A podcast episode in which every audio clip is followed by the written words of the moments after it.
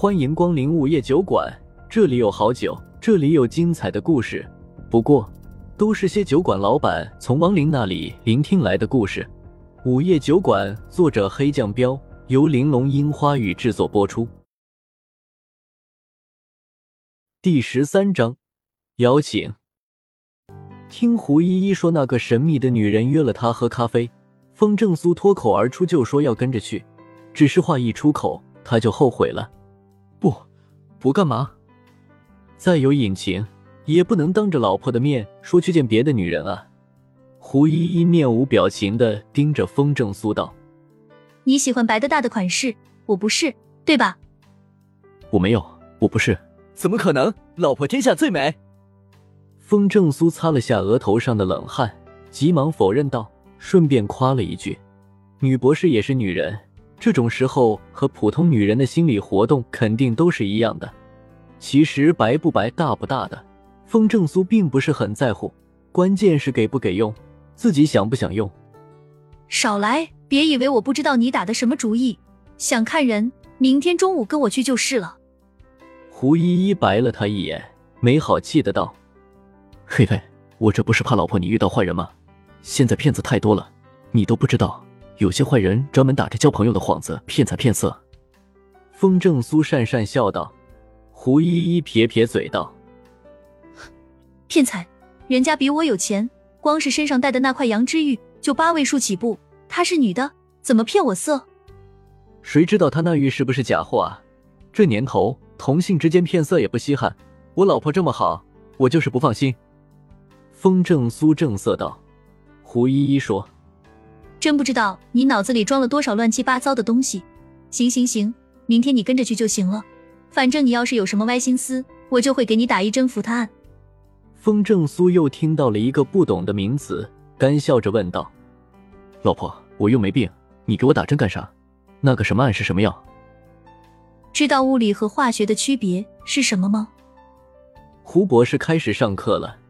风正苏点点头道：“这个我懂。”比如，老婆，你打我屁股一巴掌，这就属于物理攻击；你要是啐我一脸，就属于化学攻击。我什么时候啐过你一脸？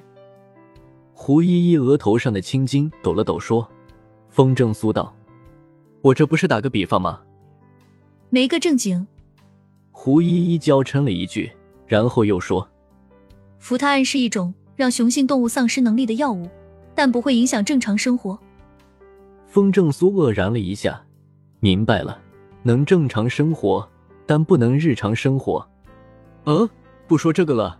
对了，老婆，你明天也不用上班吗？风正苏赶紧扯过别的话题问。哎，上不成了，而且很有可能我们公司要倒闭了。胡依依叹了一口气道。风正苏装作不知道的问：“怎么了？”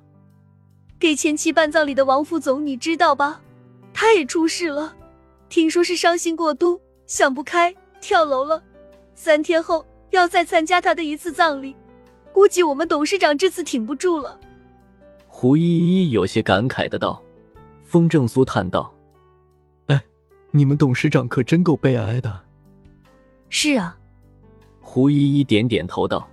风正苏问道：“那你以后有什么打算？”胡依依摇头：“没想好呢。”我研究的项目快要出结果了，应该会有不少公司来挖我的团队。要不先休息一段时间吧，工作的事情以后再说。风正苏试着问，胡依依蹙着眉头道：“不行，那个项目不研究完，我不能停止工作，我得找一家实验室好的公司继续研究。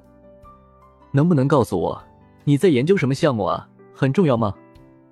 风正苏心情复杂的问。那是一个对人类影响很大的项目，属于机密，任何参与的人都不能告诉家属。胡依依一脸认真的道。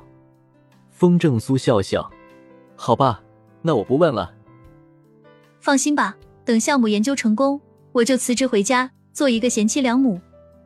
胡依依见风正苏眼神中有些落寞，摸了下他的头道：“风正苏点头道：好，我等着。”好了，睡吧。胡依依摘下了眼镜，然后又加了一句：“今晚你。”就去客厅的沙发上睡吧。风正苏一愣，有些无辜的道：“为什么要我睡沙发啊？”我今天想自己睡。胡依依给出的理由毫无道理，但无法反驳。风正苏苦笑，不过正好不用找理由了。屁股后面的那个小拖油瓶，这会儿正准备跟着上床呢。于是他没再多说什么，不动声色的拽着小家伙的手来到了客厅。叔叔，你就让我陪婶婶睡吗？小女孩可怜巴巴的央求道。风正苏指了指冰箱，不想害你婶婶的话，就乖乖去冰箱里睡去。我怎么可能害得了婶婶吗？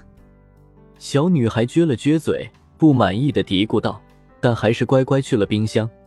风正苏躺在沙发上睡不着，最担心的情况还是出现了，他们对付不了自己，开始对自己身边的人下手了。不过不管来的是什么级别的家伙，谁也别想对胡依依不利。这一夜，风正苏几乎都没怎么睡。等到天亮的时候，他索性直接做好了早饭。我先去公司了，中午你直接去新世纪购物广场，那里有家星巴克，我们约好了今天在那里见面。吃完早点以后，胡依依安排道。风正苏点点头，好。等胡依依走后，风正苏就带着小女孩去了小酒馆。结果刚到小酒馆，他就看到。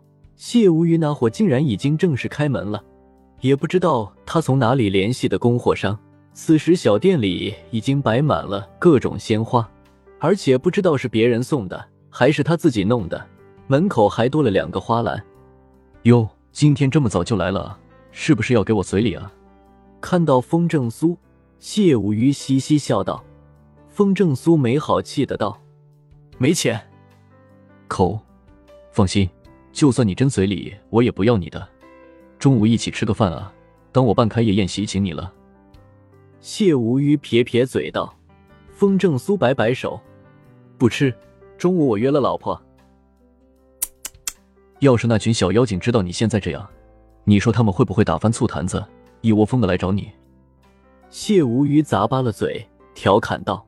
风正苏眼睛一瞪，恶狠狠的道：“你敢捣乱试试？”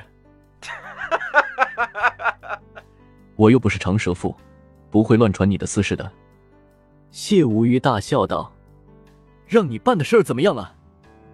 风正苏没跟他继续斗嘴，直接问起了正事儿。谢无鱼没好气的道：“猴急什么？今天晚上才能有结果。”嗯。风正苏没再跟他废话，打开酒馆的门就带着小女孩进去了，然后给昨天送餐的那个经理打了个电话。让他派人来收餐具。老板，你怎么一点都没吃啊？隔了一夜都放坏了，太可惜了。来收餐具的服务员一看所有的菜品都没动，但都变质了，当下就好奇的问道：“风正苏自然不能告诉他所有的菜都被王林吃过了，于是装逼的道：‘有钱任性不行吗？’服务员的嘴立马就抽了，没再继续问下去。”把变质的菜品倒进垃圾桶，就带着盘子赶紧走了。看到小女孩乖乖的坐在那里，风正苏问道：“丫头，饿不饿？还想吃点什么？”小女孩已经待不了几天了，吃一顿少一顿，估计最多再有三天的时间，她的事儿就办完了。临走之前得尽量满足她。饿了。小女孩点点头道：“想吃昨天那个人。”风正苏差点喷出来。亡灵杀人变成凶灵以后，想要在人间继续停留，除了要躲避抓他们的阴力之外，还要补充能量，防止魂飞魄散。而补充能量的途径之一就是吞噬同类。吞噬的同类不但可以补充能量，还能变成强大的恶灵。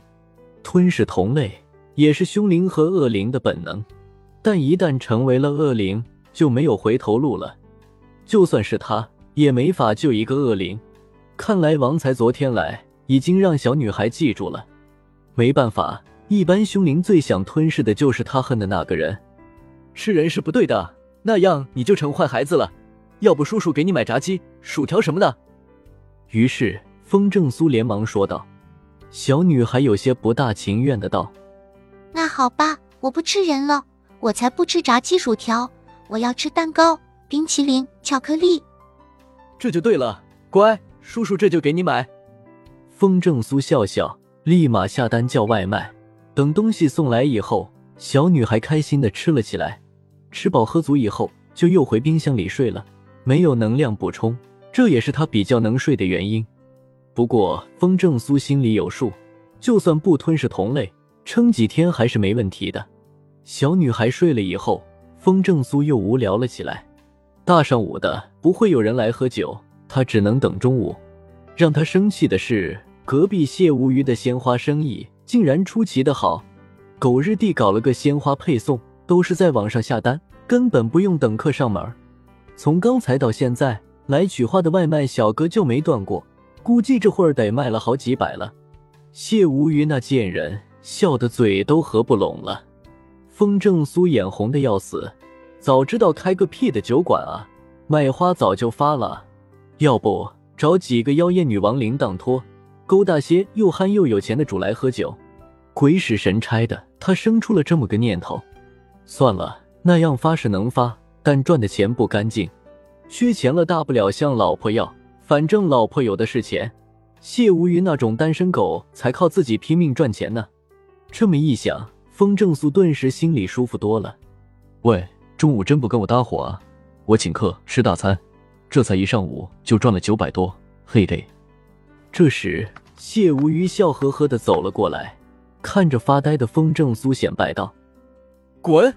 老子说了，中午要跟老婆一起吃，自己吃去。”风正苏气不打一处来的道：“谢无鱼被骂懵了，愣了好一会儿才反应过来，不吃就不吃，好心当成驴肝肺，急眼骂人干啥？”风正苏哼了一声，低头看了下时间，发现已经十一点多了，当下就站起身来，指着冰箱道：“我去找老婆吃饭了，你要敢动她，我上天入地也要找到你。”切，我闲得慌啊，没事找事儿。不就一个老婆吗？显摆什么啊！我要想找，能找一车皮老婆。